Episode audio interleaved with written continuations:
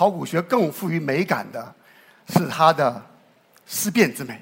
通过支离破碎的材料，再通过缜密的逻辑推理思辨，到最后呢，力图去希望尽可能的拼合历史的碎片，最终呢，破进历史的真实。中国的概念呢，有民族的、地域的、政治的啊、文化的方方面面的这种这个内涵。那么它也一直在发生着变化。那么最初呢，它是怎么样诞生的呢？我们知道，最早的就是任何事物呢，在往前上溯，一定会有一个从无到有、从小到大这样一个过程。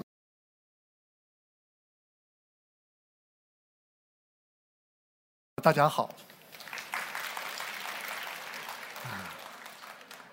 我是考古人许宏，我想和大家分享发现与思考的快慰。再过几天的时间，我的考古生涯就迈入了第四十个年头。但是考古并不是我高考的第一志愿，应该有不少朋友会。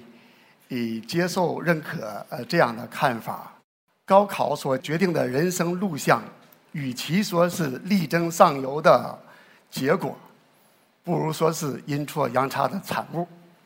大家看是不是这样？那么我的高考呢，就使我阴错阳差的，呃进入了考古之门，又使得我奋不顾身的成为其中的铁杆的分子。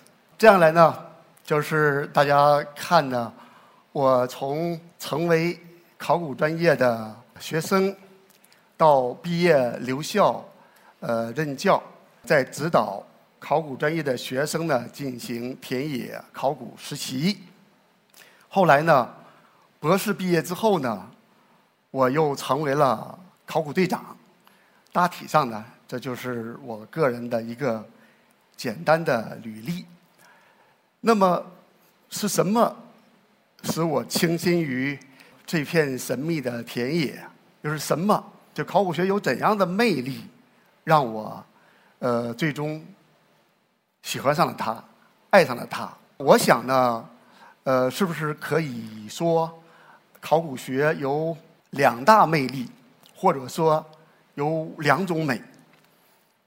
这第一呢，大家可以理解的是，就是。发现之美，考古人通过这个调查、钻探、发掘这三把刷子呢，我们这个一直在探究已经逝去的世界。那么，我们想一想，仅限于发现的话，那么考古恐怕还是和猎奇，还是跟挖宝是很相近的。那么呢，我觉得考古学更富于美感的，是它的思辨之美。那么我们考古人经常把自己呢，从事这个学科的人呢，呃，形容为侦探。我们通过支离破碎的材料，再通过缜密的逻辑推理思辨，到最后呢，力图。去希望尽可能的拼合历史的碎片，最终呢破尽历史的真实。所以从这个意义上讲呢，我们考古人又经常自诩自夸自己这个学科呢是文科中的理工科。那么我从一九九九年二十年以前被任命为二里头考古队队长。这个二里头呢，是一个是位于中原福地河南洛阳偃师寺境内的一处大型都邑遗址。它是中国青铜时代最早的都邑。那么，当二十年之前我接手二里头考古队的时候呢，我们的前辈在这个遗址上已经发掘了四十年。那么大家看呢？第一张照片这位老先生赵志全先生，他是二零后，前年他以八十八岁的喜寿驾鹤西去。那么第二任老队长郑光先生，他是四零后，也将近八十岁了。大家看，他们两位分别干了二十年时间，而机缘巧合呢，我许宏作为第三任，也是第三代考古队长呢。到今年，正好又干满了二十年的时间，就是我们三代考古队长，纵贯了整个六十年的时间，在这儿从事田野发掘，而我们手下的队员从一零后到九零后，已经过了好几代人了。那么这个三百万平方米的这个遗址，我们这。几代人六十年时间，总共挖了多少呢？我们只挖了四万多平方米，也就是说，只发掘了这个遗址现存面积的百分之一多一点大家想一想，就是考古人，这个就是发扬一公一三的精神，而今后呢，子子孙孙无穷匮也。现在我就把接力棒交给了我的副手。年轻的学者呢，在这儿进一步探究。我们看在这六十年里边从照片上能看出来，大家看，十一米高的竹竿当时的考古人必须站在上面去拍照，而现在我们可以用大疆无人机了。沧海桑田又有一个巨变，是科技，是考古插上了翅膀。刚才跟大家说，高考不是我的第一志愿，其实在高中。阶段开始呢，我就成为了一枚文学青年。我报考的是中文系，我做的是文学梦。但现在呢，刚才主持人介绍说我也是作家，这是我特别受用的一个称谓，一个头衔儿，因为它圆了我少年时期的梦。但是呢，我怎么也没有想到呢，我这个作家呢，是经历了几十年的。田野上的这个，在田野上这个摸爬滚打了几十年，才成为作家的。就是我在当队长主持二里头遗址的发掘的同时呢，然后大家看这个巨大的科研成果，五卷本的二里头考古报告。那么呢，我在发掘之余就想，我能不能，如果说我们编的这个二里头报告。我们本来考古人说是手产是天书，呃，解读这些无字地书，但是经常我们受到诟病，说你们考古人挖了半天写出来的东西呢，还是天书，大家还是看不懂。如果这个报告是文言文的话，那么我是不是应该作为考古人，把它变成大家都能读懂的白话文？这就是我这十年以来通过自己的努力呢。做语言上的转换这样的功夫，所以文学青年仅有的一点底子呢，就用在了这个上面。现在看来呢，如果夸一个学者他文笔好的话，根本不是文笔的生动，因为大家知道，常年的这个专业训练哈，已经泯灭了我们的文学色彩的。如果有人说你文笔好的话，那是说我把要讲的故事能讲明白，甚至把要说的话。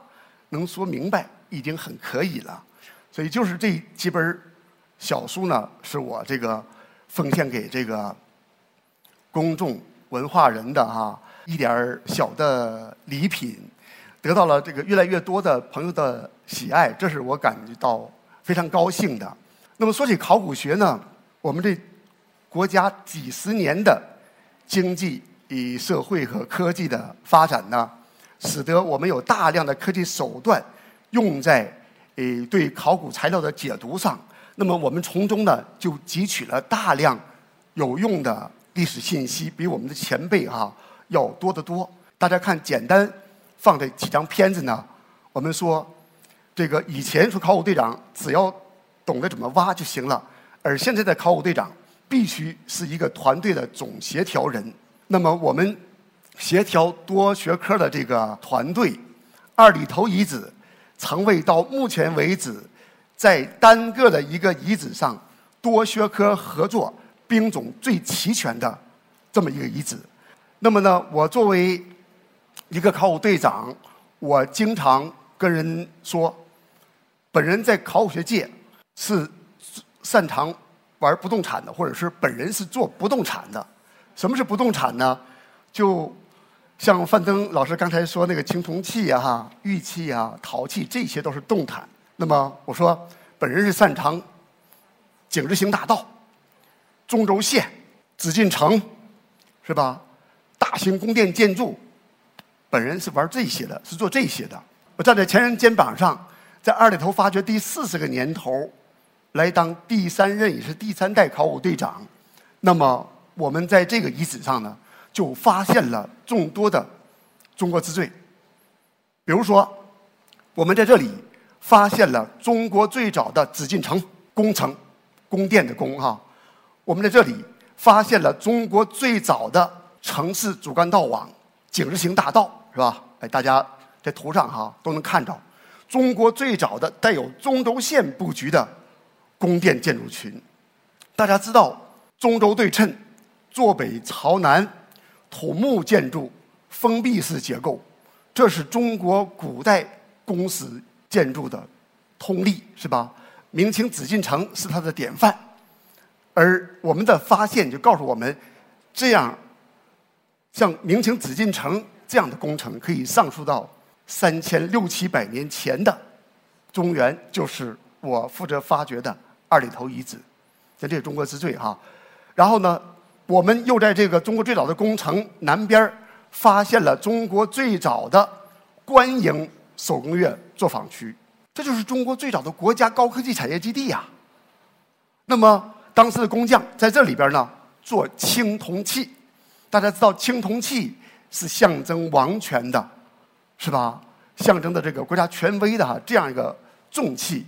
那么当时只有二里头的一处都邑能够铸造。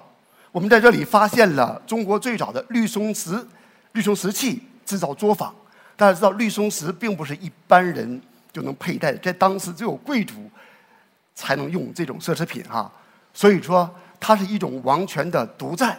再比如说，我们在这里边发现了中国最早的使用双轮车的痕迹。大家知道，这个能够制造车轮、用车，在人类文明史上都是极其。难得的一个大的飞跃和发明，那么在东亚地区呢，这又是最早的。就诸如此类的中国之最呢，就让我们一点一点的从现在的中国探知到古代的最早的中国是怎么样诞生的。那么我们看，大家说徐老师，你说这些都是三千多年甚至五千多年以前的事儿，那不跟我们现在的中国有关系吗？刚才我已经讲了啊，大家看。我们在二里头都邑遗址发现了当时中国最早的大型宫殿建筑。我们考古人就说，我自己的工作呢是在做着这种学术上的寻根问祖的工作，是不是？然后呢，我们看呢，我们说中国是怎么形成的？这么大一个国家哈，中国的概念呢有民族的、地域的。政治的啊，文化的方方面面的这种这个内涵，那么它也一直在发生着变化。那么最初呢，它是怎么样诞生的呢？我们知道，最早的就是任何事物呢，在往前上溯，一定会有一个从无到有、从小到大这样一个过程哈。著名的考古学家，英国剑桥大学的伦福如教授，他曾经说过：“考古学使得我们。”能够把各国的早期历史当成人类更大范围历史的一部分，那么中国从来就没有自外于世界。我们看，从几百万年前的人类朝，一万年前以来的农业朝，五千多年以来的青铜朝，五百年以来的。工业革命潮以及我们当下正在发生接受的信息潮数字潮这些文明大潮波涛汹涌席卷全球。那么我们是不是有理由相信中国文明从远古走来走到今天也应该在拥抱世界的同时走向未来达至新的辉煌。谢谢大家。